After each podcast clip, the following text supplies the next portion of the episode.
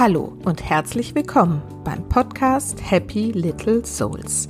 Der Podcast, der dir zeigt, wie du die schönste Vision deiner Familie leben kannst. Ich bin Susanne, ich bin Coach und Mentorin für Mütter, die das Leben mit ihren Kindern bewusst genießen wollen. Über die heutige Folge freue ich mich ganz besonders, denn ich habe Kira Liebmann zu Gast im Interview. Kira ist Motivationstrainerin und inzwischen eine der gefragtesten Rednerinnen Deutschlands zu diesem Thema. Und außerdem ist sie Spezialistin für das Thema Pubertät. Und genau um diese Themen Motivation und Pubertät geht es in der heutigen Folge. Du erfährst, was im Gehirn der Jugendlichen während der Pubertät passiert was Motivation eigentlich ist und wie wir uns und unsere Kinder motivieren können. Und Kira erklärt auch, warum es so wichtig ist, gerade in dieser Pubertätszeit eine wirklich gute Beziehung zu unseren Kindern zu haben und wie das am besten geht. Und warum es auch so wichtig ist, dass wir Mütter für uns selbst sorgen, damit wir in unserer Kraft bleiben. Es ist wirklich ein ganz tolles und auch persönliches Gespräch geworden und damit wünsche ich euch jetzt ganz viel Inspiration und viel Freude.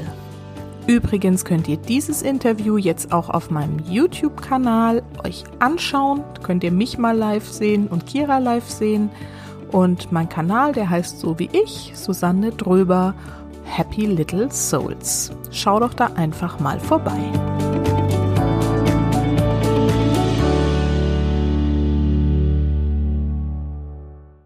Hallo, heute freue ich mich auf ein ganz besonderes Interview und zwar mit der großartigen Kira Liebmann. Kira ist Motivationstrainerin für Jugendliche und auch für Erwachsene. Sie ist also an Schulen und auch in Unternehmen mit dem Thema unterwegs. An Schulen hält sie den Vortrag einfach motiviert und zeigt damit Jugendlichen, wie motiviertes Lernen funktioniert. Und das ist aber der Hauptgrund, warum ich sie heute eingeladen habe. Sie ist die Spezialistin zum Thema Pubertät, hat seit anderthalb Jahren auch einen Podcast zu dem Thema, der heißt Einfach motiviert als Eltern von Teenagern. Und ich glaube, ich bin ein Fan der ersten Stunde. Ich habe wirklich damals die ersten Folgen schon mitgehört und mich hat ihre tolle Art, irgendwie so einerseits humorvoll und andererseits so intensiv über das Thema Pubertät zu sprechen, ähm, gleich abgeholt. Und ich freue mich deswegen umso mehr, dass sie sich heute die Zeit genommen hat, auch für uns heute mal zum Thema Pubertät und auch Motivation natürlich zu sprechen. Kira, schön, dass du da bist. Ja, Susanne, vielen, vielen Dank für die Einladung. Ich freue mich sehr. Super. Genau, also ich habe dich ja jetzt schon so ein bisschen verfolgt, aber meine Hörerinnen da draußen kennen dich wahrscheinlich noch nicht so genau. Deswegen erzähl doch einfach mal ein bisschen über dich, über deine Familie. Wer seid ihr? Was macht ihr so? Und was machst du überhaupt so ganz genau? Okay, ja, sehr gerne. Meine Familie und ich wohnen in, ja, im Speckgürtel von München am schönen Ammersee und da bin ich mit meiner Patchwork Family, das heißt, ich bin zum zweiten Mal verheiratet, ähm, nicht mit dem Vater meiner zwei Kinder. Ich habe selber zwei Töchter, die ich aber komplett aus der Öffentlichkeit raushalte und auch über die nicht spreche. Die sollen das selber mal entscheiden, ob sie ähm, sichtbar werden wollen oder nicht. Das und, ich sehr gut, danke. ja, das finde ich sehr wichtig, weil das einfach die Persönlichkeitsrechte der Kinder sind und man weiß nie, wer der nächste Bundeskanzler wird oder die nächste, weiß ich nicht, Vorstandsvorsitzende von irgendwo und da können so Kinderfotos wirklich schaden. Ne? Also, ja, ja. Genau. Ähm, ja, wie du schon, schon gesagt hast, ich bin äh, Motivationstrainerin für Jugendliche, für Eltern, für Unternehmen. Das ist immer ganz schwierig, so das auf einen Punkt zu bringen, weil es gibt mhm. so eine Aufgabe, die ich habe. Und zwar möchte ich der Welt die Jugend erklären. Ja. Und ich möchte den Jugendlichen die Kraft und den Mut geben, an sich zu glauben, aber auch Eltern, Ausbildern, Lehrern, ähm, all denen erklären, wie sind die Jugendlichen, wie kannst du sie bestmöglich unterstützen, was verändert sich in der Generation. Das ist so mein Antrieb und da habe ich eben die entsprechenden Angebote für Schulen, Eltern und Unternehmen, um die Jugendlichen zu verstehen ja, da bin ich deutschlandweit unterwegs und ähm, habe eine Schultour, wo ich in den Schulen eben äh, tagsüber mit den Schülern und den Lehrern arbeite. Abends gibt es einen Elternvortrag zum Thema einfach motiviert lernen.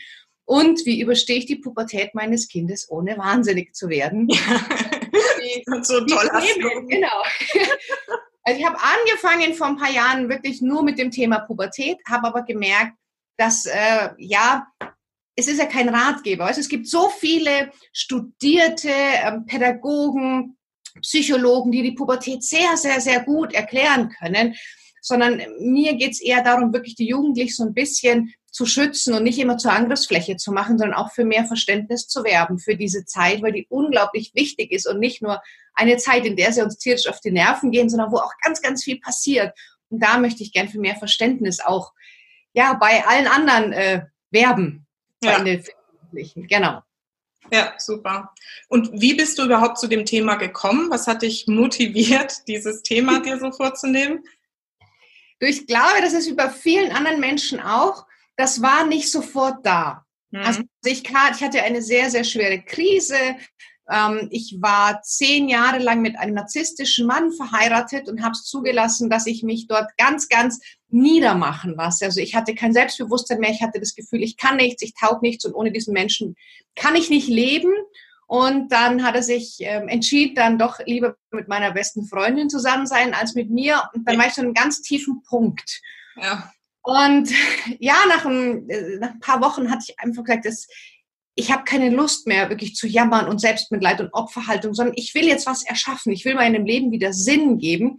Wir waren vorher, haben wir gemeinsam, mein Ex und ich, sehr, sehr erfolgreich eine Malerfirma geleitet mit, mit über 20 Angestellten, fast eine Million Jahresumsatz. Also das, ich kam wirklich aus sehr viel Energie in so ein ganz tiefes Loch. Ja. Und habe dann aber mich dazu entschieden, diesen, diese, diesen, diesen Schwung und diese Wut, die ich da auch hatte, zu nehmen als, als Antrieb, um mein Leben selber auf die Welt zu kriegen und mal das Leben zu kreieren, was ich möchte. Aber das war noch nicht so dieser Fokus ganz klar Pubertät, sondern das durfte wachsen. Also ja. ich habe angefangen, eine NLP-Ausbildung zu machen, habe erstmal meine Themen geklärt, weil mit so einem Rucksack, was ich da hatte, kann ich nicht anderen helfen. Für mich war immer nur so klar, diese Vision am, am Horizont, ich möchte anderen helfen. Ja. Ähm, ich möchte vor allem jungen Menschen helfen, weil ich auch eine bisschen schwierige Kindheit hatte. Und aber ich wusste noch nicht so wie. Und dann habe ich angefangen, okay, ich mache Kinder- und Jugendbuchautor. Und ja. habe dann da ein Fernstudium gemacht, habe gemerkt, ah, na, das ist zwar nett so nebenbei, aber ist es noch nicht. Dann habe ich angefangen, Paarberatung. Mhm. Habe das ausprobiert. Habe dann so ein Seminar gemacht und mit ein paar Paaren gearbeitet, habe gemerkt, ach, nee, Kira, das ist noch nicht dieses Gefühl, was du haben willst. Ne? Okay, ja, cool. hingeschmissen und mein Umfeld fing schon an so, oh, was hat's denn jetzt wieder für, ein, für eine gespinnerte Idee und ähm, jetzt hör doch mal auf und, und mach doch das mal nicht. Und habe dann angefangen, eine Kinder- und Jugendcoach, habe ich dann eine Kinder- und Jugendcoach-Ausbildung gemacht und eine Wingwave-Ausbildung und habe mit mhm. vielen Kindern und Jugendlichen gearbeitet, Blockaden zu lösen. Zahnarztangst, Flugangst, Schulangst, Prüfungsangst, diese Ängste. Ja. Und da kam durch das Gespräch mit den Eltern eigentlich ganz schnell raus, dass die Pubertät eine Zeit ist, weil ich sehr viel mit Jugendlichen arbeite. Da habe ich einfach einen besseren Draht als zu Kindern. Mhm. Ähm, habe gemerkt, das ist eine Zeit, die ganz viele Familien total überfordert.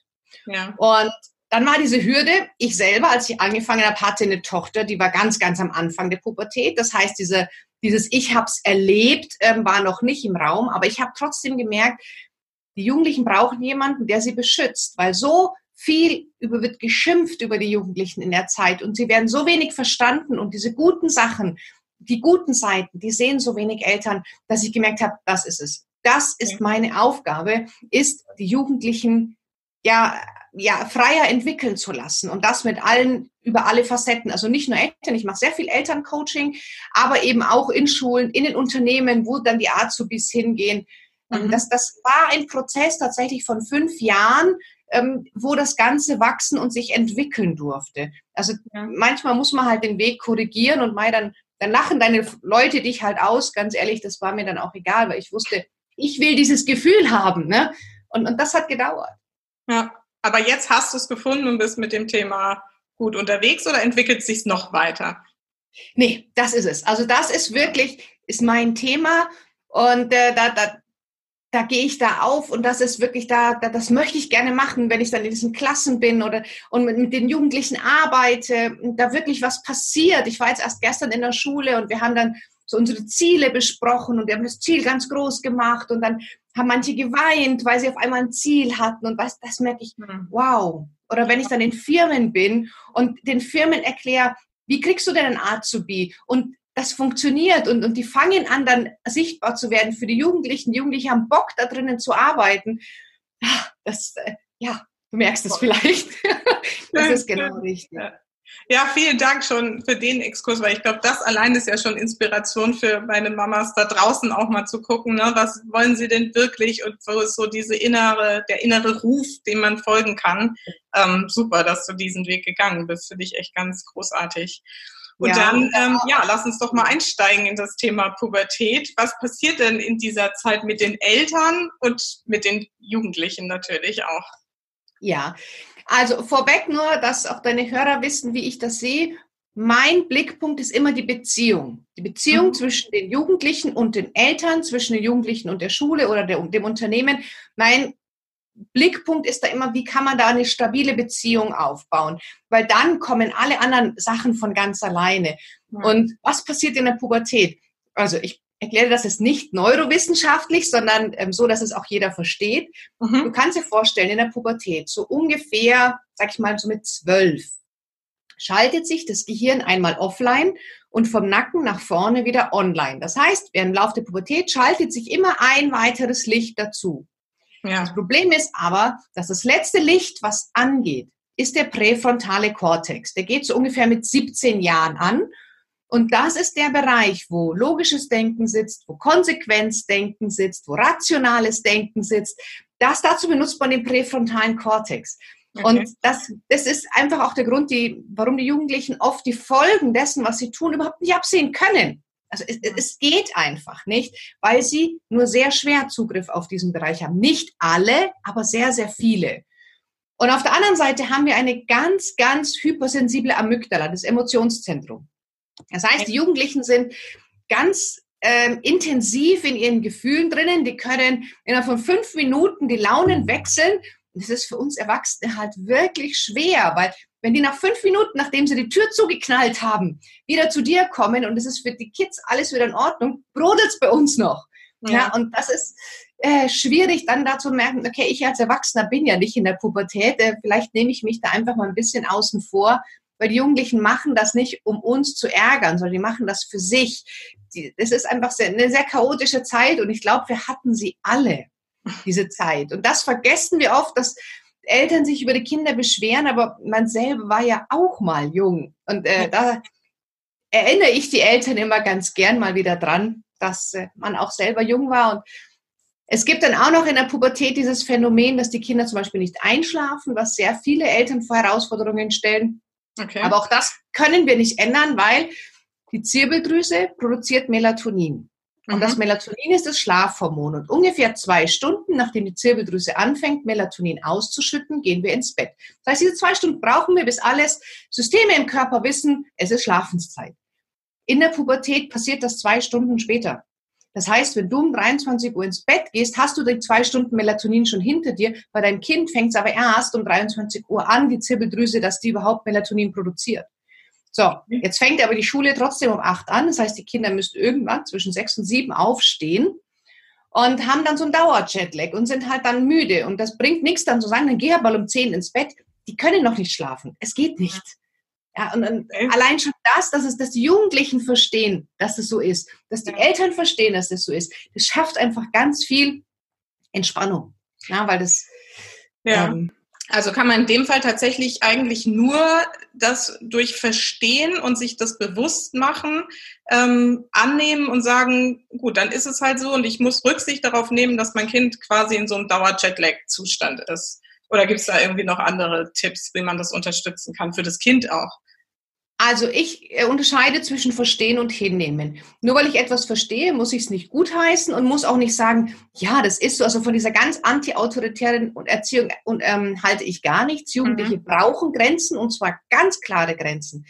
Aber Eltern, wenn die Kinder in die Pubertät kommen, sollten einfach wissen, wenn du jetzt nicht weißt als Mutter oder Vater, wer bin ich, was ist mir wichtig? Wo sind meine Grenzen? Dann wird dein Kind andauernd versuchen, deine Grenzen zu testen, über die Grenzen hinauszugehen, zu gucken, was passiert, wenn ich die nicht einhalte. Und je weniger wir als Eltern klar sind, was wir wollen, was sind unsere Werte, was sind zu Hause unsere Regeln, umso mehr werden die Kinder wie so ein Ball, beim so einem Pinball in so einem Automaten, Flipperautomaten hin und her springen. Mhm, mh. Und das müssen einfach Eltern verstehen. Es geht am Anfang gar nicht nur darum, den Kindern Regeln zu setzen, sondern das Erste, was ich Eltern immer empfehle, ist zu gucken, was sind meine Werte, was sind meine Regeln, wo ist mein Standing, ähm, was möchte ich denn, wenn mein Kind auszieht, dass es kann, dass es weiß, dass es ist hm. und dann dazu stehen und nicht, wenn die Kinder dann zum fünften Mal gegen die Mauer rennen, dann doch wieder zur Seite zu gehen und sagen, na gut, dann weiche ich die Grenzen halt doch auf. Ja. Das ist oft eine so, wenn man von oben drauf betrachtet, so ein Mechanismus, der ganz oft in der Pubertät kassiert. Ja. Und ja. dann aber trotzdem auch nicht alles durchgehen lassen. Also die brauchen Regeln. Die müssen wissen, wer bin ich? Ja, und, und dazu brauchen sie Regeln. Wenn sie die nicht haben, wissen sie auch nicht, wer bin ich? Und in der Pubertät gehört es dazu, dass zum Beispiel die Jugendlichen wachsen in einer Familie auf. Und diese Familie, jede Familie hat bestimmte Werte. Und am Anfang stecken wir Eltern die Kinder in so dieses Wertekorsett, manchmal auch eine Wertetyrannei, wenn es zu, zu extrem ist. Mhm. Und in der Pubertät schütteln die erstmal diese ganzen Werte ab, legen die wie so eine Rüstung vor sich hin und probieren die einzelnen Teile an. Will ich pünktlich sein oder nicht? Will ich zuverlässig sein oder nicht? Will ich lügen oder nicht? Will ich loyal sein oder nicht? Das müssen die ausprobieren. Die müssen auch wissen, wie fühlt sich's an, wenn ich lüge? Was habe ich für eine Konsequenz? Wenn ich unpünktlich bin, wie reagieren meine Eltern? Also die fordern uns ganz, ganz oft heraus und sie probieren dann selber die Werte an. Und wenn wenn man eine gute Kommunikation hat, wenn man ein Vertrauen auch hat, dann knirscht das auch ganz klar mal und dann knallt's auch mal. Aber trotzdem kann man miteinander reden und die Jugendlichen kommen halt ein, zwei, drei, fünfmal zu spät und dann halt einfach nicht mehr. Also sie testen uns Eltern da auch schon ganz, ganz viel. Mhm.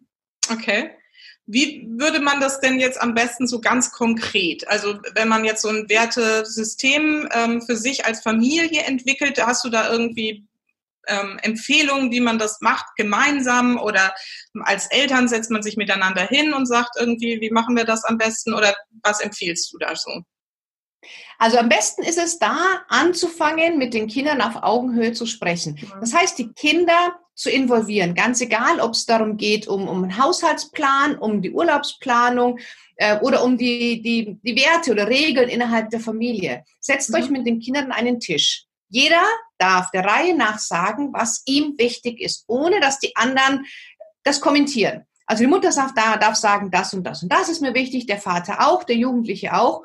Und dann setzt man zusammen so ein Wer Regelwerk von mir aus, nennen wie du es möchtest, Vertrag, keine Ahnung, mhm. Familienregeln fest, jeder unterschreibt. Und dann ist das für alle verbindlich. Aber involviert die Kinder, das ist ganz wichtig, dass die Jugendlichen da involviert werden, weil wenn du deinem auch deinem 11, 12, 13-jährigen Kind das Gefühl gibst, ich bin wichtig, ich bin auf Augenhöhe, ich darf auch solche Sachen mitreden, dann halten die sich viel, viel eher dran, wie wenn man immer nur von oben nach unten ähm, buttert und bestimmt ja. und diktatorisch festlegt. Also legt das gemeinsam fest ähm, und dann ist es schon wichtig, wenn das Kind jetzt ständig sagt, um 10 Uhr bist du zu Hause, was legitim ist mit zwölf Jahren, das Kind kommt ständig Mitternacht oder später, Natürlich brauchen die eine Konsequenz, natürlich darfst du auch sauer sein.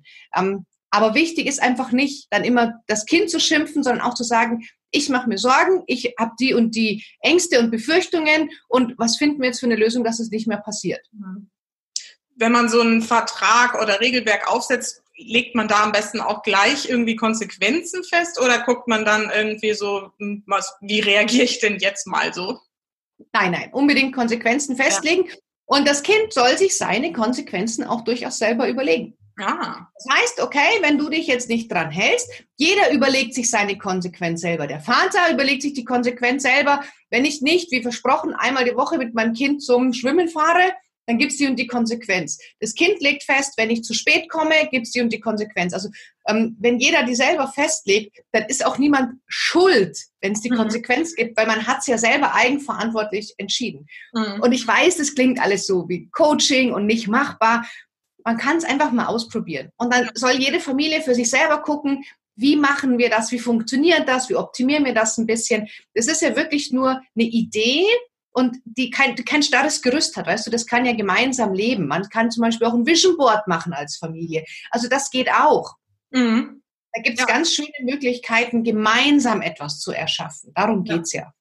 Es ist ja sowieso, das ist ja eins meiner großen äh, Credos, dass das immer ja ein Prozess ist. Ich meine, die werden ja dann älter und was du mit elf mit den Kindern besprichst, ist was anderes, was du mit 14 mit ihnen besprichst oder was du dann mit 17 mit ihnen besprichst. Ne? Und das muss natürlich auch klar sein, dass man da immer wieder dann miteinander drüber sprechen sollte, vermutlich doch mal. Absolut, ganz, ganz wichtig. Ich empfehle auch die Einführung eines Familienrats. Einmal im Monat setzt sich die Familie in einer schönen Situation, in einer schönen Stimmung zusammen. Ähm, jeder Familienrat wird von einem anderen Familienmitglied organisiert. Das heißt, ein Monat der Papa, ein Monat die Mama, ein Monat das Kind. Man kann auch kleine Kinder schon machen. Mhm. Und dann tauscht man sich aus, man spricht übereinander. Es gibt keine Vorwürfe, keine Beschuldigungen, sondern man spricht einfach über die Dinge, die gut gelaufen sind, wo man Verbesserungsbedarf sieht, wo man gern was ändern möchte. Und wenn man da im Austausch bleibt, und das, das kann man schon mit kleinen Kindern üben, weil dann ist es später schon ja eine Routine, mhm. ähm, dann übt man miteinander zu sprechen. Und das ja. verlernen viele Familien oft. Die Kinder sind den ganzen Tag in der Schule, die Eltern den ganzen Tag in der Arbeit. Abends hat man noch zwei Stunden, bis die Kinder ins Bett gehen. Da ist so wenig Zeit zu reden und deswegen kann man das mit dem Familienrat sehr, sehr schön in den Alltag integrieren. Ah, das finde ich eine ganz, ganz tolle Idee. Das werde ich ja auch mal vorschlagen und mal einführen. Hier, meine Jungs sind ja noch ein bisschen kleiner, aber jetzt mit sieben ja. und acht, denke ich, sind die da auf jeden Fall auch schon dafür zu haben und können da auch schon fleißig mit plaudern. Total. Also wir haben das schon vor einiger Zeit eingeführt. Die Kleine war damals noch fünf. Die kann das auch machen. Und bei uns so, wir machen Familienrat und danach Spieleabend. Das heißt, mhm. es hat immer, egal was dort besprochen wurde oder ob es vielleicht ein bisschen diskutiert wurde, ähm, es hat immer einen schönen Ausklang. Also wichtig ja. ist, wenn ihr Familienrat macht, dass es immer einen schönen Ausklang hat. Und wenn man sagt, wenn man schon vorher das Spiel hinlegt, sich überlegt, welches Spiel möchte ich spielen, das darf der bestimmen, auch der den Familienrat organisiert, mhm. ähm, dann hat das immer einen netten Ausklang. Und da auch mein Appell an die Eltern. Ja, es macht nicht immer Spaß, mit den Kindern zu spielen. Ich habe auch nicht immer Lust dazu. Aber es ist für die Beziehung wahnsinnig wichtig und es ist für die Kinder wahnsinnig wichtig. Mhm. Deswegen rafft euch da ein bisschen mehr auf, auch mal Spiele zu spielen. Ja, wobei ich da die Erfahrung gemacht habe, dass es ähm, immer Spiele gibt, die dann doch irgendwie allen auch Spaß machen. Also das genau. ist, ich glaube, da muss man so ein bisschen suchen, bis irgendwie man da was findet. Und die Kinder, also bei mir war immer hauptsächlich das Thema, dass äh, die Jungs erstmal lernen mussten zu verlieren, damit es dann Spaß macht. Aber da so weit sind wir jetzt und dann spielen wir zum Beispiel mit Begeisterung Mikado und Kniffel, also so ganz alte Sachen. Ähm, das geht dann irgendwie ganz gut. Also das finde ich eine richtig tolle Idee mit diesem Familienrat. Ähm, das werde ich hier tatsächlich auch mal irgendwie einführen. Gut, jetzt haben wir ja schon einiges gehört. Ich habe mal noch äh, zu diesem Thema Pubertät, ich weiß gar nicht mehr, ob ich es jetzt mhm. von dir gehört habe, ich fürchte oder glaube oder denke, aber ja. Und zwar, ähm, dass dieses Programm Pubertät ähm, ja so wichtig ist ähm, für die Kinder, aber auch überhaupt für die Entwicklung der Menschheit. Hast du das auch? Ist das von dir, dieser Spruch? Nein.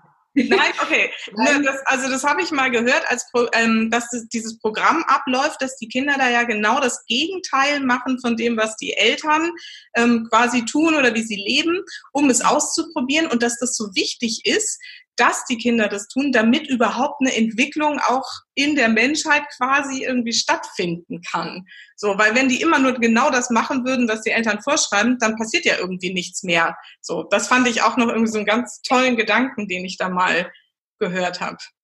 Ähm, das war genau das, was ich vorhin gesagt habe mit diesen Werten. Ja. Ähm, Kinder ähm, legen erstmal alle Werte ab, das heißt, sie machen genau das Gegenteil und dann können aber auch die Eltern daraus lernen, weil manchmal haben wir so angestaubte Rituale, Werte, Verhaltensweisen und die Kinder zeigen uns, hey, das muss ja eigentlich gar nicht sein. Ja, da, da kann ich einfach mal ein bisschen locker lassen. Mhm. Und es ist auch so, dass sehr viele Kinder, also du kennst vielleicht auch das Energieausgleich und sehr viele Kinder sind damit beschäftigt, Energien auszugleichen. Was meine ich damit? Wenn die Mutter zum Beispiel oder ein Elternteil ähm, extrem ordentlich ist, ist die Wahrscheinlichkeit, dass eins von zwei Kindern total unordentlich ist, sehr, sehr groß, damit okay. die Energien wieder ausgeglichen sind. Ja. Wenn Eltern wahnsinnig aufs Essen fixiert sind und vielleicht vegan leben und da keine Kompromisse zulassen, die Wahrscheinlichkeit, dass das Kind Ketchup fressender Junkfood ähm, erstmal wird, dass es ganz viel äh, Dreck ist, ist sehr, sehr groß, damit sich die Energien in der Mitte irgendwo wieder treffen. Das heißt, sehr, sehr viele Kinder sind mit einem sogenannten Energieausgleich beschäftigt. Und wenn dann die Eltern sagen, oh, ich verstehe das Kind überhaupt nicht mehr und ins Coaching kommen, dann machen wir eins, wir versuchen diese Waage auszugleichen. Du gehst ein bisschen weniger darunter und dann kann das Kind auch wieder ein bisschen weniger von seinem runter. Ja. Und ähm, das ist zum einen wichtig eben, also Kinder führen unsere Jugendliche ganz viel den Spiegel vor und machen erstmal gefühlt genau das Gegenteil, aber um uns zu testen und um sich selber auch auszuprobieren. Und dann kann da wirklich so ein Wertewandel stattfinden. Man kann ein bisschen toleranter werden, man kann vielleicht ein bisschen nachsichtiger werden. Man kann sich überlegen, ähm, ob man vielleicht seine Lieblingsaktivitäten verändert. Also da kann Kinder sind ganz, ganz tolle Coaches und auch mhm. Jugendliche. Für uns Eltern, man darf es nur annehmen und nicht sagen, oh, ich bin die Mama, ich bin der Papa, ich bin viel älter, ich weiß es besser. Ja, du bist vielleicht älter, aber besser wissen, was heißt schon besser wissen? Und die Pubertät kommt auch oft nochmal mit den Wechseljahren der Mutter oder der Midlife Crisis des Papas gleichzeitig zusammen. Also da passiert ja. oft ganz, ganz viel in den Familien in der Zeit. Ja, ja. Also ich sage ja sowieso auch immer, dass Kinder echt der Turbo für die Persönlichkeitsentwicklung sind. Und ähm, das ist ja echt genau das, was ich auch mal rüberbringen will, dass man das so annehmen darf, dass das so ist und dass es halt ein gemeinsames Wachsen ist. Und das hast du gerade mit diesem Energieausgleich echt ganz toll nochmal beschrieben. Das war mir so auch noch gar nicht klar. Echt vielen ja. Dank. Toll. Sehr gerne. Aber das ist einfach so, dass Kinder uns herausfordern und man muss nicht alles gut finden. Also ich finde es fatal, zu allem, was die Kinder tun, Ja und Amen zu sagen. Ähm, aber trotzdem zu überlegen, sage ich jetzt wirklich Nein und sage ich das auch, wenn es nochmal kommt, fünfmal Nein oder breche ich sowieso nach dem dritten Mal zusammen, dann kann ich gleich Ja sagen. Also sie bringen uns schon dazu, auch zu reflektieren. Mhm. Ähm, über uns. Und das ist ganz spannend eigentlich. Also ich finde das toll. Ich habe schon so viel von meinen Kindern gelernt und denke, wow, da möchte ich überhaupt nicht drauf verzichten eigentlich. Mm, ja, also geht mir ganz genauso und insofern, ja, echt ähm, schön beschrieben. Ähm, Lass uns mal noch zum Thema Motivation kommen. Das ist ja, glaube ich, so ein Riesenthema in der Pubertät. Du hast ja vorhin auch über das Gehirn gesprochen, das da ja auch mit ähm, beteiligt ist, dass das nicht so läuft, wie wir Eltern uns das gerne irgendwie wünschen und vorstellen. Magst du dazu mal noch ein bisschen was erzählen, warum das mit der Motivation so schwierig ist in der Pubertät und was wir vielleicht tun können, um unsere Kinder da doch zu unterstützen? Okay, da würde ich gerne, damit man es versteht, ein klein wenig ausholen, wenn ich darf. Ja, gerne. Ähm, also zum einen ist es so, dass die Jugendlichen, wie ich ja vorhin gesagt habe, sehr, sehr emotionsgesteuert sind. Das heißt, die Jugendlichen sind immer auf der Suche, auch so ein bisschen nach dem nächsten Kick. Das heißt, sie suchen auch so ein bisschen diesen Dopamin-Junkies. Ähm, die leben sehr im Hier und Jetzt, sie leben sehr in ihrer Emotion und die tun sich schwer, Dinge rational zu planen. Also das äh, passiert im Gehirn. Wenn wir jetzt Dinge machen. Und, und ähm, oder fangen wir mal anders an. Es kommen oft Eltern, sagen mal, ich motiviere mein Kind oder, oder auch Unternehmen ist ganz oft, wir motivieren unsere Mitarbeiter, aber es funktioniert nicht. und wenn ich dann aber höre, wie man das macht, ist das ganz viel, aber keine Motivation. Denn es gibt ein Irrglaube zum Thema Motivation. Mhm. Ähm, und zwar, wir tun Dinge immer aus zwei Gründen. Entweder aus Willenskraft oder aus Motivation. Und der große Unterschied ist, alles, was wir aus Willenskraft machen, verbraucht Energie. Du tust alles aus Willenskraft, worin du vielleicht keinen Sinn siehst, was du, das nicht aus dir herauskommt, sondern was du ausschließlich ohne Eigenanteil für andere machst. Mhm. Ich erkläre es in den Vorträgen immer so. Stell dir vor, du findest, du siehst soweit okay aus und dein Partner sagt so, na ja, also mit fünf Kilo weniger fände ich das, hast du mir besser gefallen. Und dann schaffst du es vielleicht tagsüber, keine Kohlenhydrate, kein Fett, kein Zucker, kein was auch immer zu essen. Aber wenn du jetzt einen echt stressigen Tag in der Arbeit hattest, du kommst nach Hause, hast vielleicht noch ein schwieriges Telefonat geführt, daheim pubertieren die Kinder mal so richtig und es ist 22 Uhr und du liegst auf der Couch. Was tust du? Ja. Essen. Die Wahrscheinlichkeit, dass du isst, ist sehr hoch. Warum? Weil du keine Energie mehr für die Willenskraft hast. Das mhm. kommt nicht aus dir heraus. Auf der anderen Seite ist es Motivation. Und Motivation, egal ob intrinsisch, also aus dir heraus oder extrinsisch, ähm, gibt dir Energie. Das ist der riesengroße Unterschied. Wir brauchen Willenskraft und Motivation, um Ziele zu erreichen. Man muss einfach nur wissen, Willenskraft brauche ich Energie, Motivation gibt mir Energie. Ja, ja. Und intrinsisch motiviert macht man also alles, was man aus sich heraus gerne macht. Mhm. Und es gibt keine unmotivierten Kinder. Also jeder Mensch, jedes Kind, jeder Jugendliche, jeder Erwachsene hat irgendetwas, was ihn motiviert, was ihm, wenn er das tut, Energie gibt. Es kann sein, dass du im Sport gehst, dass du was liest, dass du, keine Ahnung, ähm, einfach Dinge tust, die dir danach mehr Freude bereiten als vorher. Das hat, glaube ich, jeder. Und dann gibt es noch die extrinsische Motivation. Da motiviert mich eine Stelle von außen Dinge zu tun. Also zum Beispiel, wenn du einen Job hast, ähm, wo die Tätigkeiten dir überhaupt keinen Spaß machen, du aber jeden Tag dafür bezahlt wirst, bist du motiviert aufzustehen. Hm. Das, das ist so eine extrinsische Stelle, motiviert dich dann Dinge zu tun. Und das alles gibt Energie. So in der Pubertät es passiert unglaublich vieles. Die Hormone kommen, die Geschlechtshormone ähm, wachsen, ähm, die, die, die Umbaumaßnahmen im Gehirn. Das heißt, die Jugendlichen sind per se sehr, sehr hohen Anstrengungen ausgesetzt, auch wenn man es körperlich nicht sieht. Aber die laufen jeden Tag zwei Marathons hintereinander. Mhm. Und dann kommt Schule, zum Beispiel, weil das ist ja ein Riesenstressor, ein Riesenmotivationsthema ist Schule. Ja. Und dann kommt die Schule und die Jugendlichen sollen, nachdem sie über ähm, keinen präfrontalen Kortex zur Verfügung haben und unglaublich angestrengt sind, aus Willenskraft lernen, was auch noch Energie zieht. Mhm. Ist, glaube ich, verständlich, dass das den Jugendlichen wahnsinnig schwer fällt. Ja. Erstmal nur um zu verstehen, warum dieses Phänomen auftritt. So, das heißt, da ist noch ein Punkt, was mir Energie zieht, nämlich meine Willenskraft. Das Einzigste, was man hier tun kann, ist zu schauen, dass die Kinder so oft wie möglich motivierende Dinge tun, um einfach den Akku aufzutanken. Weil wenn mein Akku dauerhaft leer ist, habe ich keine Energie mehr für die Willenskraft. Das heißt, schaut, bevor die Kinder ähm, immer zum Lernen gehen, also auf ein Punkt ist das, dass sie motivierende Sachen machen, dass sie in Sport gehen dürfen, sich mit Freunden treffen dürfen, keine Ahnung, ähm, für viele ist es eine Zeit lang erstmal Handy. Ich glaube, da können wir einen eigenen Podcast machen zum Handy. Aber das einfach schaut zu, dass dein Kind so oft wie möglich in der Woche Dinge tut, die es motiviert. Dann tankt es den Akku auf und dann hat es mehr Energie aus Willenskraft zu lernen. Okay. Also das ist zum Beispiel ein Punkt. Natürlich geht es auch darum, dann äh, mit Lerntechniken, Konzentrationstechniken, dass das Lernen leichter fällt, dass die den Sinn hinterm Lernen verstehen. Das kommt alles noch dazu. Also man kann das nicht einzeln nur betrachten. Mhm. Ähm, aber das ist der Hauptpunkt, was man als allererstes machen kann, als einfachstes, ohne sich mit Lerntechniken oder, oder Zielen zu beschäftigen, ist seinem Kind die Möglichkeit zu geben, so oft wie möglich etwas zu tun, was den Akku auftankt. Auch wenn das jetzt, äh, was du gerade gesagt hast, Handy oder Computerspielen ist, wenn, no, das ist ja sowas, wo die meisten Eltern immer irgendwie so ein, oh Gott, und der sitzt nur noch am Computer und so. Ähm, aber verstehe ich das jetzt richtig, dass das was sein kann, was sie eigentlich motiviert und was dann wiederum hilft, dass sie äh, in der Schule auch äh, motiviert lernen? Also die, der Mensch ist ein Bewegungs hat einen Bewegungsdrang, einen natürlichen. Und dieses Handy schauen und Computer schauen, das ist nichts, was Kinder motiviert. Okay. Das machen sie, weil es ihnen Spaß macht.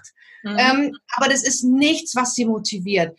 Die meisten, ich weiß, viele Eltern sagen, oh, mein Kind hängt nur noch vom Handy. Wenn man aber dann schaut, 90 Prozent der Jugendlichen machen irgendeinen Sport, machen irgendwas gerne, helfen zum Beispiel, das, es kann ja auch Sachen sein wie, ich kenne Jugendliche, die haben total Spaß dabei, in der Werkstatt irgendwas zu basteln oder mhm. die der Mama beim Kochen helfen wollen oder die Spaß dabei haben, den Rasen zu mähen oder die gerne mit dem Hund rausgehen. Sie machen vielleicht nicht immer das fröhlichste Gesicht, aber sie machen es eigentlich total gerne. Mhm. Diese Sachen, das ist motivierend. Und die wenigsten Kinder hängen wirklich zwölf Stunden jeden Tag am Handy. Irgendwann kommt der Bewegungsdrang doch in der Regel dazu. Okay. Gut. Ja. Also das kann man tun, schauen, dass sie motivierende bewegungsintensive oder zumindest ein bisschen Bewegung irgendwie haben. Gibt es noch weitere Tipps? Du hast gesagt, jetzt Lernmethoden, die müssen wir jetzt, glaube ich, hier nicht besprechen, aber gibt es sonst irgendwie was, was da noch helfen kann?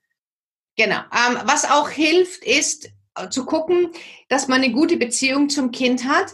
Das heißt, dass das Kind, wenn es nach Hause kommt, nicht das Gefühl hat, dass es da alles sehr, sehr anstrengend ist und dass es auch aufgehoben ist. Und zum Beispiel eins, was ganz viele Eltern machen, das Kind kommt nach Hause und das Erste, was sie fragen, ist, na, wie war es in der Schule? Mhm. Dann sagt das Kind, passt schon oder gut, gut oder na, wenn überhaupt. Und dann sind die Eltern schon wieder pisst und hier erzählst du mir was und jetzt sag doch mal und was war denn los? Und das Kind kommt heim und hat den ersten Streit. Mhm. Was man da sehr, sehr einfach machen kann, ist das Erste, wenn das Kind von der Schule nach Hause kommt oder die Eltern nach Hause kommen, manchmal sind ja die Kinder auch schon, gerade wenn sie älter sind, vor den äh, Eltern zu Hause, dass man erstmal fragt, hey Schatz, wie geht's dir? So, erstmal Interesse zeigen. Das Zweite ist, dass man anfängt, das Kind zu fragen, und das kannst du ab der ersten Klasse machen, was war denn das Coolste, das Spannendste, das Tollste, was auch immer dein Wording ist, was du heute erlebt hast. Mhm. Und da geht es gar nicht nur um Schule. Das kann sein, dass der, die Nachbarskatze ihn bis zum Bus begleitet hat. Das kann sein, manchmal sagt meine Tochter, wir hatten heute kein Mathe. Ah, okay, cool. Was hattet ihr denn dann? Ja, Deutsch. Ach, erzähl mal, was habt ihr in Deutsch gemacht? Und schon sind wir im Gespräch. Mhm. Das sorgt zum Beispiel dafür, dass die Kinder anfangen, wenn man das wirklich ritualisiert und jeden Tag macht, dass sie schon auf dem Heimweg anfangen, sich zu überlegen, welche Antwort sie geben, was dann den Langzeiteffekt hat. Und dann kriege ich ganz, ganz viele positive Nachrichten dazu, dass es wirklich funktioniert, dass die Kinder anfangen, positiv über die Schule zu denken. Ja. Und das ist ein riesen Motivationsfaktor. Dass dann, wenn sie kommen nach Hause und es war vielleicht schwierig in der Schule, aber sie kommen heim und haben gute Gedanken und haben eine ganz andere Energie, sich an die Hausaufgaben zu setzen. Mhm. Also das ähm, machen wir tatsächlich auch, wenn ich die Jungs, ähm, also meine Tochter, die ähm, kommt meistens ein bisschen später aus der Schule, wenn ich die Jungs abhole oder wenn die nach Hause kommen, sage ich immer, was war das Beste heute? Das ist so mein äh, Spruch. Und die, also ich meistens muss ich inzwischen, muss ich es gar nicht mehr sagen, die kommen irgendwie rein und schreien, ich weiß, was das Beste heute war, ich will es zuerst erzählen. So und das ist genau dieser Effekt. Das machen wir jetzt seit einem halben Jahr ungefähr und das ist so ja. toll, weil sie wirklich dann auch mit diesem Thema Schule irgendwie was Positives verknüpfen. Und ich schätze auch, dass die da schon den ganzen Tag drüber nachdenken, was erzähle ich mal Mama nachher so. Ne? Das ist, ist dann meistens der Sportunterricht oder so, aber manchmal kommen da auch ganz tolle Geschichten, wo man irgendwie sagt, wow, das hätte ich sonst jetzt gar nicht erfahren. Ja, also das ja, kann ich wirklich unterstreichen, dass das ein ganz, ganz tolles Tool ist. Jetzt bei den Kleinen, bei meiner Tochter machen wir das auch. Und ähm, also die ist 14 jetzt und da kommen dann auch nochmal so ganz andere Geschichten natürlich. Aber das ähm, ist schon irgendwie echt sehr, sehr wertvolles Tool, ja. Ja, und das sind so Kleinigkeiten, weißt du, man muss nicht, da sind keine Raketenwissenschaften oder große pädagogische Konzepte. Oft reichen so kleine Veränderungen, ähm, damit einfach die Wirkung sich verändert. Was nur wichtig ist, erwartet nicht, dass die Veränderung innerhalb von zwei Wochen passiert. Das braucht einen Prozess, sechs Wochen, acht Wochen, drei Monate. Wichtig ist einfach dran zu bleiben, das immer und immer wieder zu üben. Ähm, und dann wird, wird auch Veränderung passieren. Aber es geht halt nicht von heute auf morgen. Und Veränderung passiert nur, wenn die Eltern sich verändern. Also wenn ich sage, ich mache nichts und nur mein Kind soll sich bewegen, es wird nicht passieren. Kinder sind immer unser Spiegel. Und ähm, deswegen ist es auch wichtig, dass die Eltern was für sich tun. Und wenn man einfach sein Kind motivieren möchte, dann ist es auch wichtig, sich zu überlegen, was lebe ich denn vor? Weil stell dir mal vor, Du kommst nach Hause oder der Mann kommt jeden Abend nach Hause, ist total erschöpft von der Arbeit, lästert erstmal eine halbe Stunde über die Kollegen, macht sich ein Bier auf oder schüttet sich einen Wein ein ähm, und alles ist scheiße und oh, der Papa oder die Mama brauchen erstmal Ruhe, die sind gestresst von der Arbeit. Und dann sollst du lernen als Jugendlicher, um irgendwann einen ordentlichen Job zu bekommen. Hm. Ist schwierig, weil das, was sie vorgelebt bekommen, da haben die keinen Bock drauf. Mhm. Also ist die Motivation zu lernen relativ gering, weil warum soll ich lernen, um dann jeden Tag gestresst heimzukommen? Pff, da brauche ich keine gute Note dafür. Ja. Also auch hier gucken, was leben wir denn eigentlich den Kindern überhaupt vor?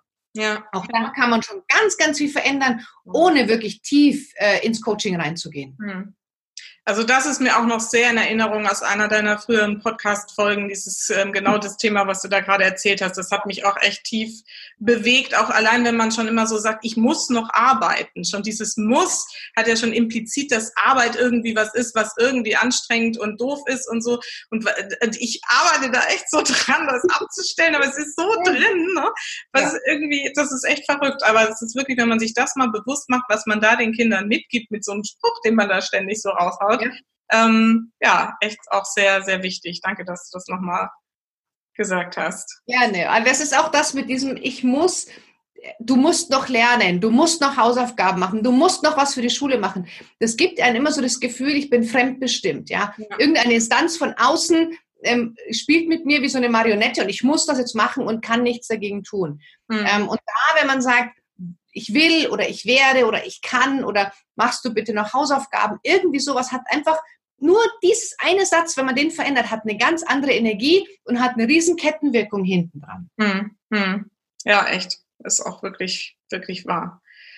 Ähm, so aus deiner Erfahrung raus, außer jetzt lassen wir vielleicht mal das Thema Medien, weil da könnte man wahrscheinlich wirklich ja. stundenlang zu sprechen. Ja. Was sind denn sonst so die größten oder wichtigsten Themen, die dir so in deinen Coachings begegnen in, in Zeit in der Pubertät? Ja, also das sind, ähm, also mir fällt spontan ein großes, ein kleines Thema ein. Das kleine Thema ist Kinderzimmer. Also das ist ein ganz, ganz großer Punkt, ist Chaos im Kinderzimmer. Mhm.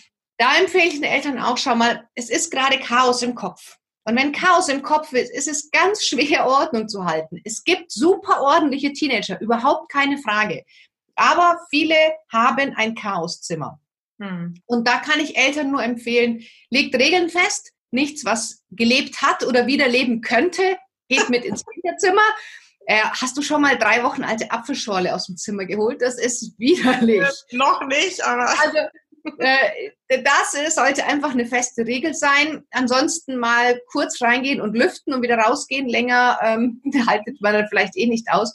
Und die Tür zumachen und versuchen, das den Kindern zu lassen. Weil je mehr ich als Eltern versuche, ähm, in dem Kinderzimmer auch noch mitzubestimmen, umso mehr werden die Kinder in die, in die, in die Opposition gehen. Ja, das ist ihr Job. Pubertät ist Opposition. Aber wenn ich auch noch versuche, in ihren geschützten Rahmen, ihren Kinderzimmern zu sagen, räum auf und mach dies und mach jenes, es wird wahrscheinlich das Gegenteil passieren. Ja. Also das ist so ein kleineres Thema, was aber sehr, sehr, sehr viele Familien wahnsinnig stresst. Und da einfach Tür zu, ignorieren und sich um andere Dinge kümmern. Und das andere ist, dass ich sehr viele, vor allem Mütter, ich arbeite halt hauptsächlich mit Müttern, erlebe, die selber nicht in ihrer Kraft sind. Und wenn du nicht in deiner Kraft bist und dann hast du so ein pubertierendes Kind zu Hause, was dich immer wieder an deine Grenzen bringt, dann ist das unfassbar schwer.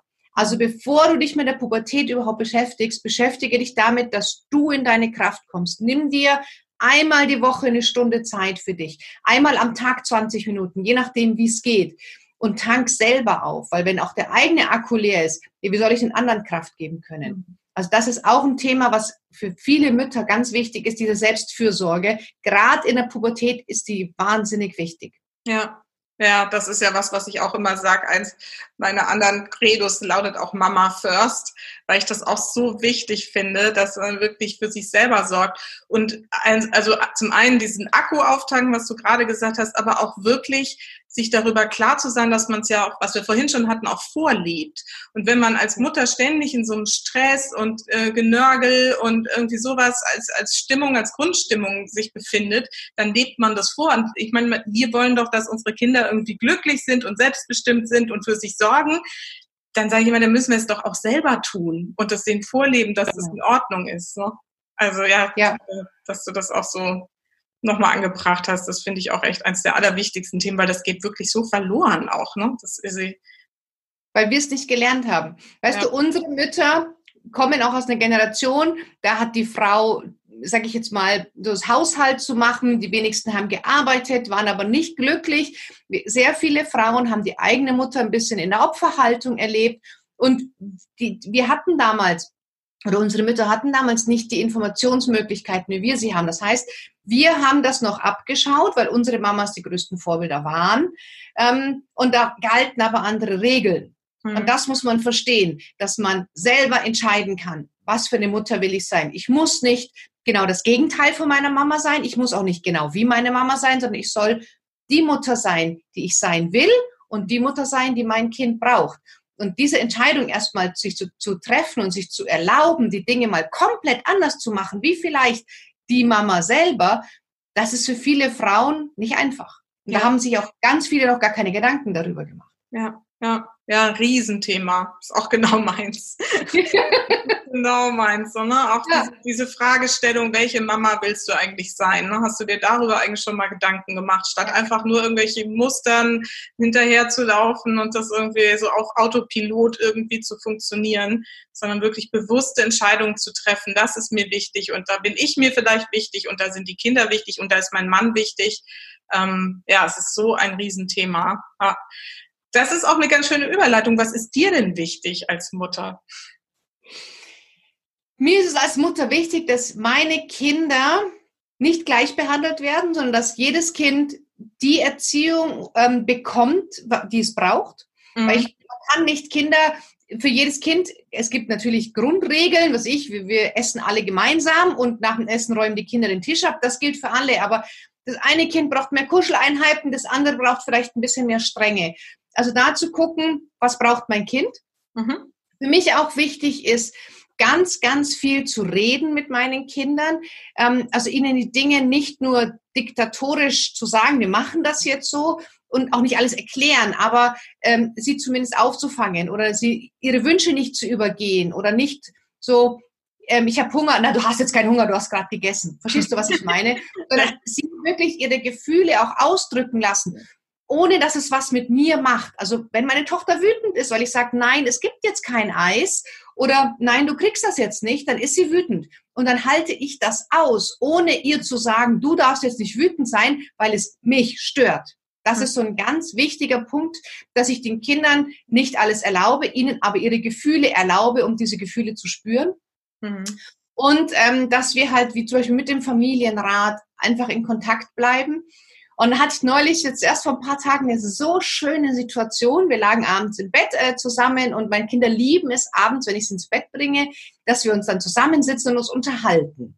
Mhm. Und ähm, auch wenn die Große schon so ihr Ding macht mit der Pubertät, aber das mag sie auch noch total gern. Und dann hat die Kleine, die ist jetzt sieben, die wird acht, hat dann gesagt, oh, in der Schule hat der und der gesagt, ich habe ein Puppengesicht und ich will das nicht hören und das will ich nicht. Und dann hat meine große Tochter gesagt, weißt du mir, nur du selber bestimmst, wer du bist. Und wenn du ihm das nicht glaubst, dann kann er sagen, was du willst. Deswegen, wenn du weißt, wer du bist, dann können die anderen sagen, was du möchtest. Mhm. Ich sag's dir, ich habe ein Fest gefeiert innerlich. Ich wollte sagen.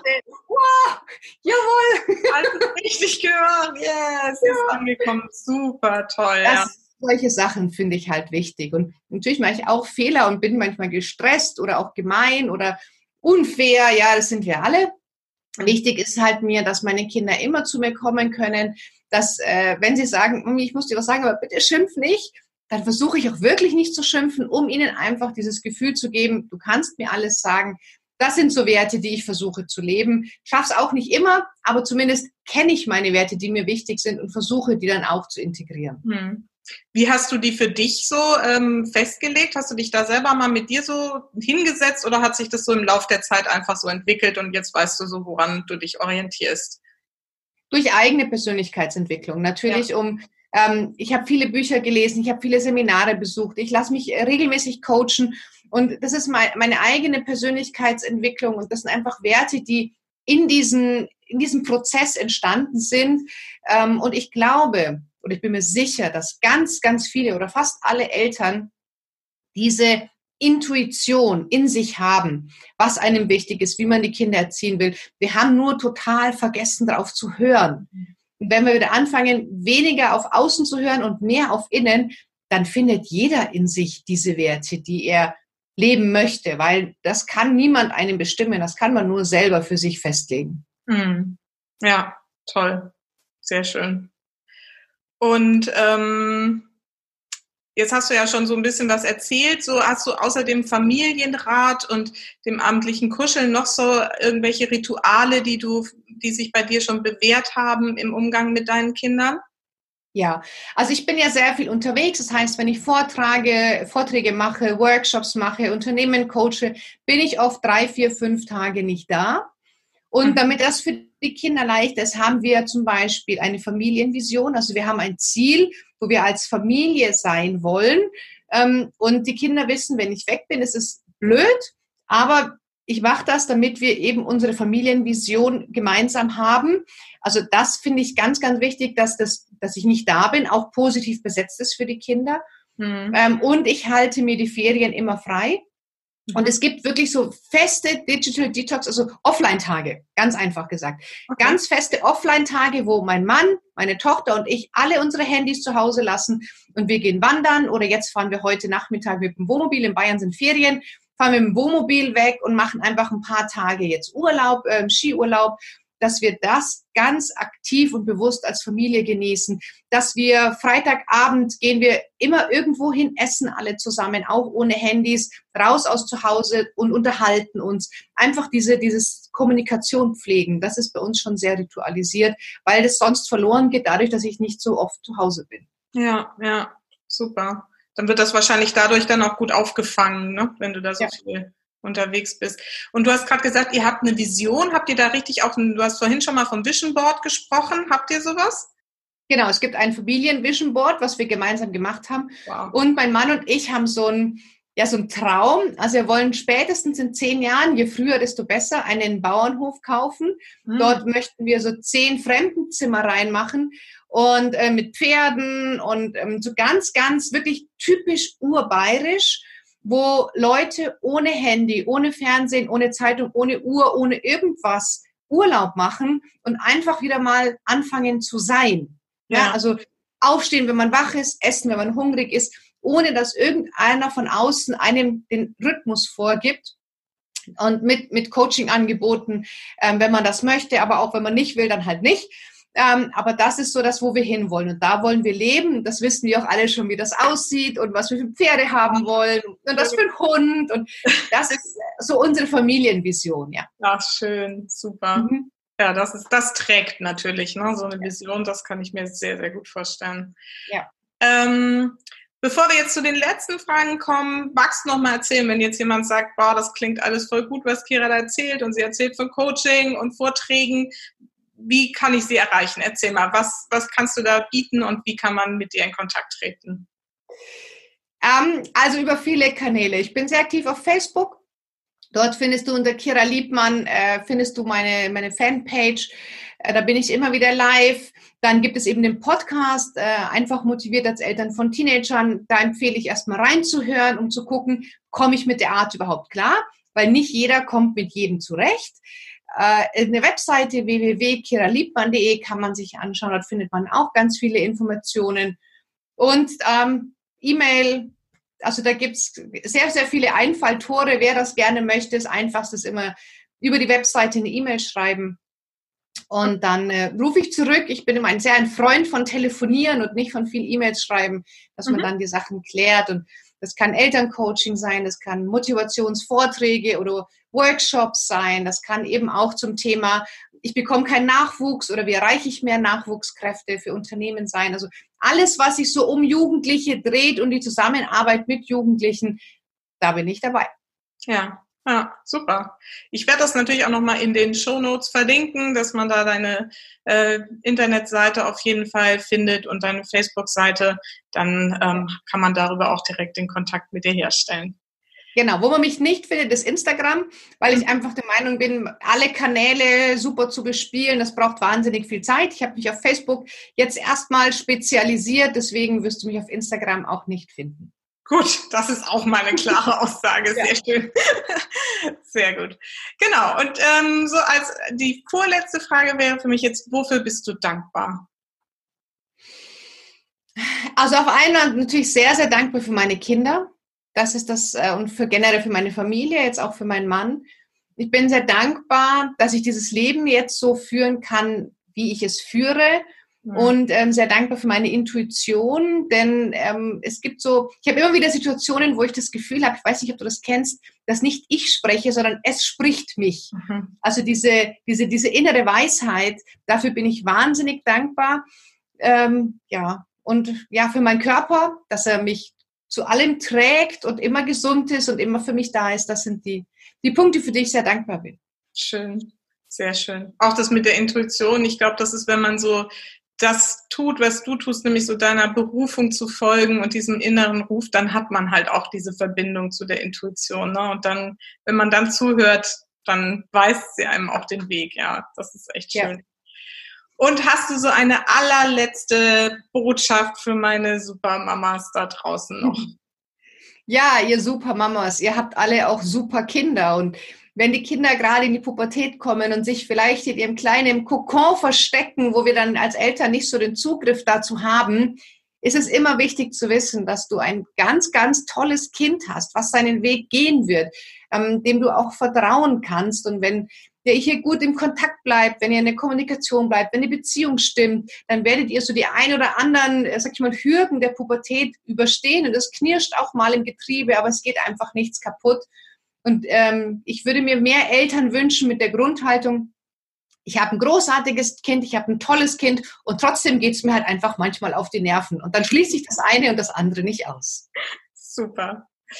Ganz, ganz tolle Schlussworte. Kira, das hat jetzt richtig Spaß gemacht. Ich danke dir ähm, für deine Zeit, für das Gespräch. Ähm, ja, und hoffe, dass du weiterhin deinen Weg so straight verfolgst und ganz viele Eltern noch erreichst und ihnen sagst, Leute, ihr habt echt coole Kinder und gebt einfach euer Bestes. Ja, vielen, vielen Dank auch für deine Arbeit und für die Einladung. Es hat mir wahnsinnig viel Spaß gemacht. Schön.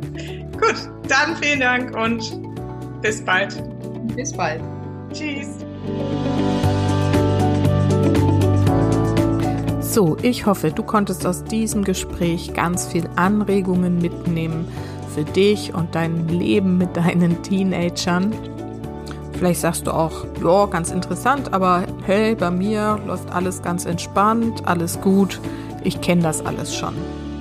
Vielleicht geht es dir aber manchmal auch so, dass du dein Familienleben schon ganz schön anstrengend findest.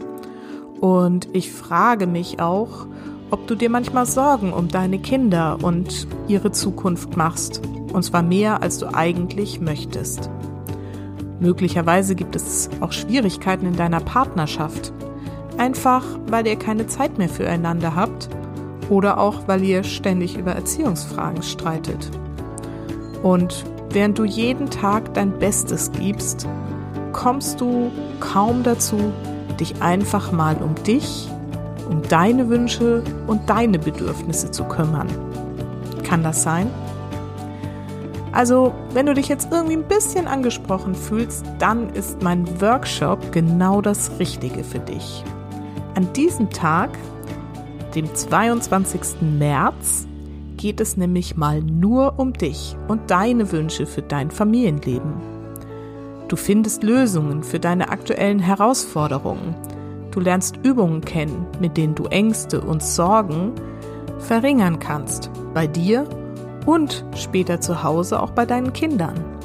Du erfährst, wie du grundsätzlich mehr Gelassenheit und Souveränität in deinen Alltag integrierst und wie du endlich aus dem stressigen Hamsterrad aussteigst. Das klingt gut? Dann melde dich jetzt schnell noch an denn die Plätze sind begrenzt und die ersten sind schon vergeben.